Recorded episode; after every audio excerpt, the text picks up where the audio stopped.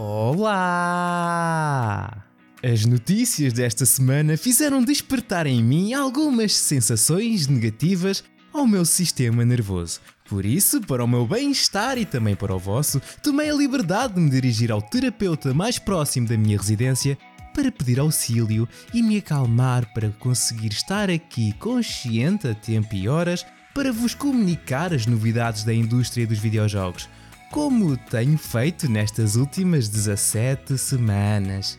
E o que aconteceu? Perguntam vocês. A Nintendo lançou um serviço de subscrição no Japão para reparações da Nintendo Switch e custa cerca de 17 euros por ano, o que se traduz em algo como 1,40€ por mês.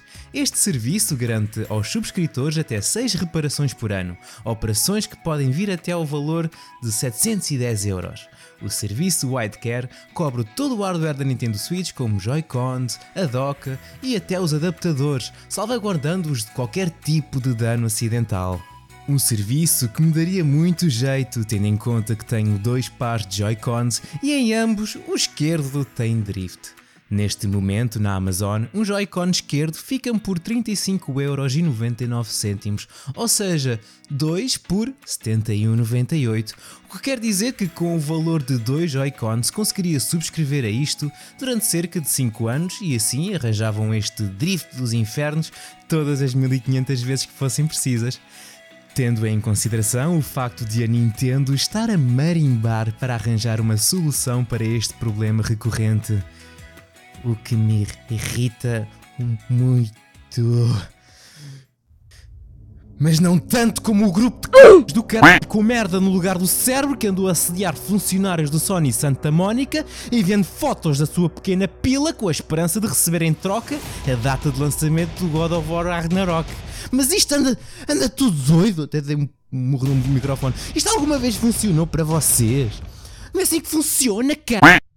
Primeiro, perguntam se aceitam a dick pic em troca da data e após ser acordado é que as enviam.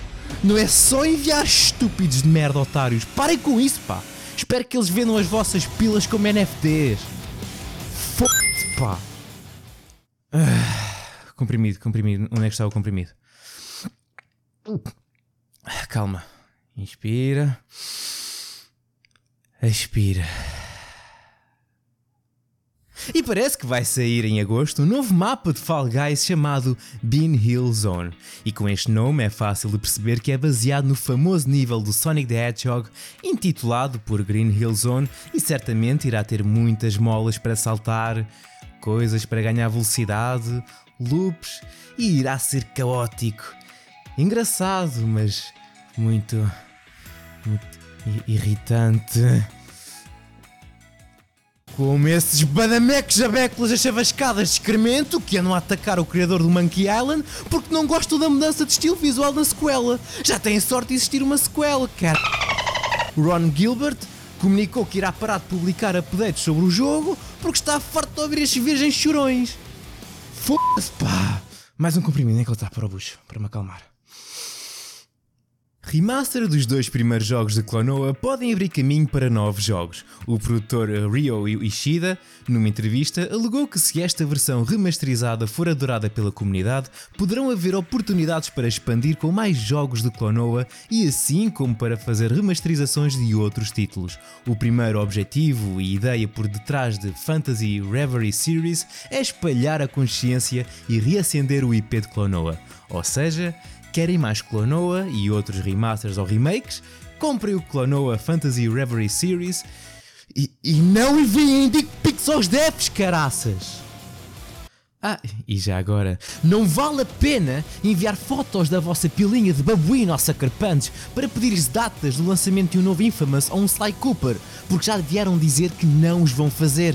Antes que se lembrem de enviar também, eles não têm planos para os revisitar agora e nenhum outro estúdio está a trabalhar atualmente em projetos relacionados com essas franquias, por isso podem esquecer esses rumores e pila para dentro das calças. Já! Ah, mas falando em remakes, vai sair o remake do 13.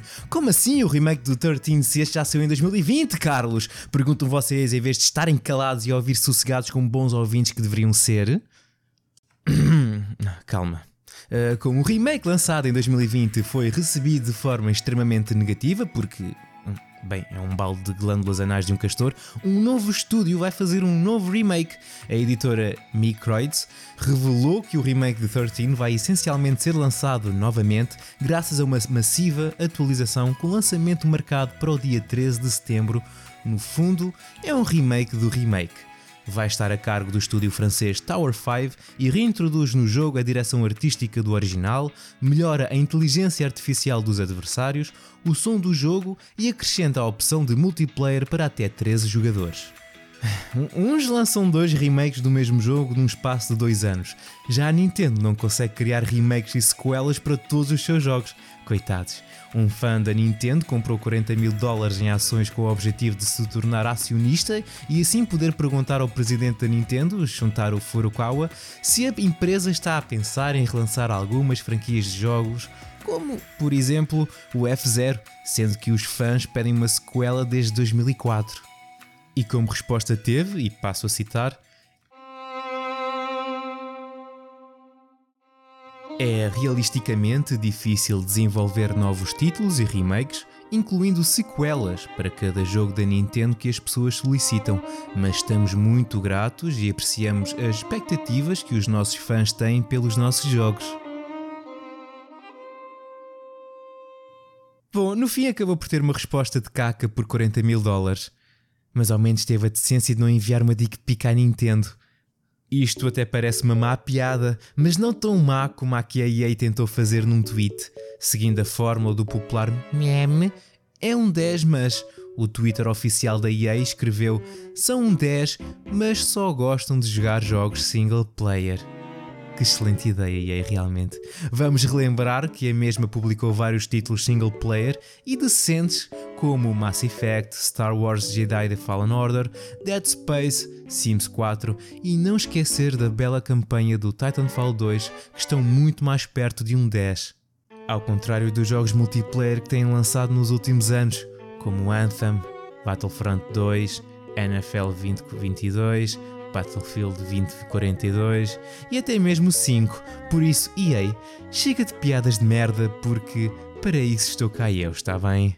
O que também parece ser uma piada, mas não é, é que depois da sua estreia na WrestleMania, Logan Paul assinou oficialmente contrato com a WWE. Se assistiram ou ouviram o último Super Finisher, sabem que o Logan Paul se estreou na WrestleMania 38, juntou-se ao The Miz para enfrentar Rey e Dominic Mysterio. E até levou para o ringue a carta de Pokémon mais cara de sempre ao pescoço, porque. É, é fixe. Depois de terem vencido o combate, Miz traiu o Paul, atacando-o de surpresa. E isso até teve piada, mas a realidade é que tenho de admitir que até deu um bom show e que não é só bom a ser vlogger de cadáveres encontrados na floresta Okigahara. Pelo que parece, o Jake Paul também vai. Por que não, não é? Por que não? E por que não um novo monitor da Sony para a vossa PlayStation 5 e PC? Hã? Porque vai custar 1099 euros. A Sony apresentou a nova linha gaming InZone com uma série de headsets e monitores.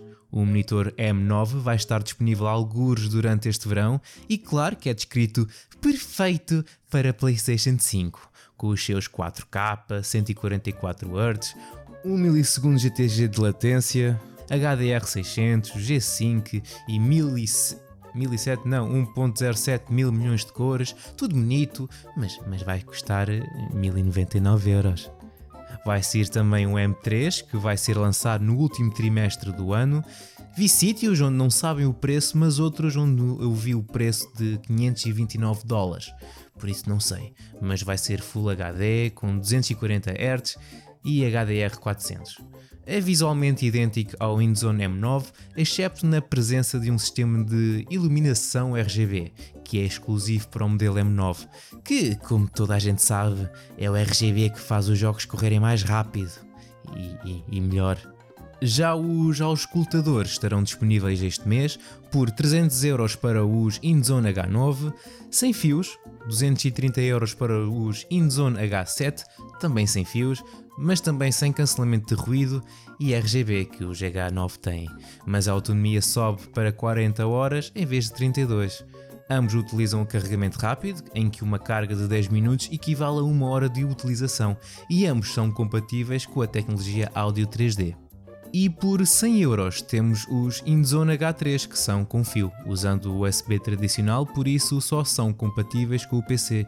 E as almofadas auriculares são de outro material. E todos têm microfone, que quando estão para cima ficam em mute e quando estão ao pé da boca ficam ativos. Olha que giro.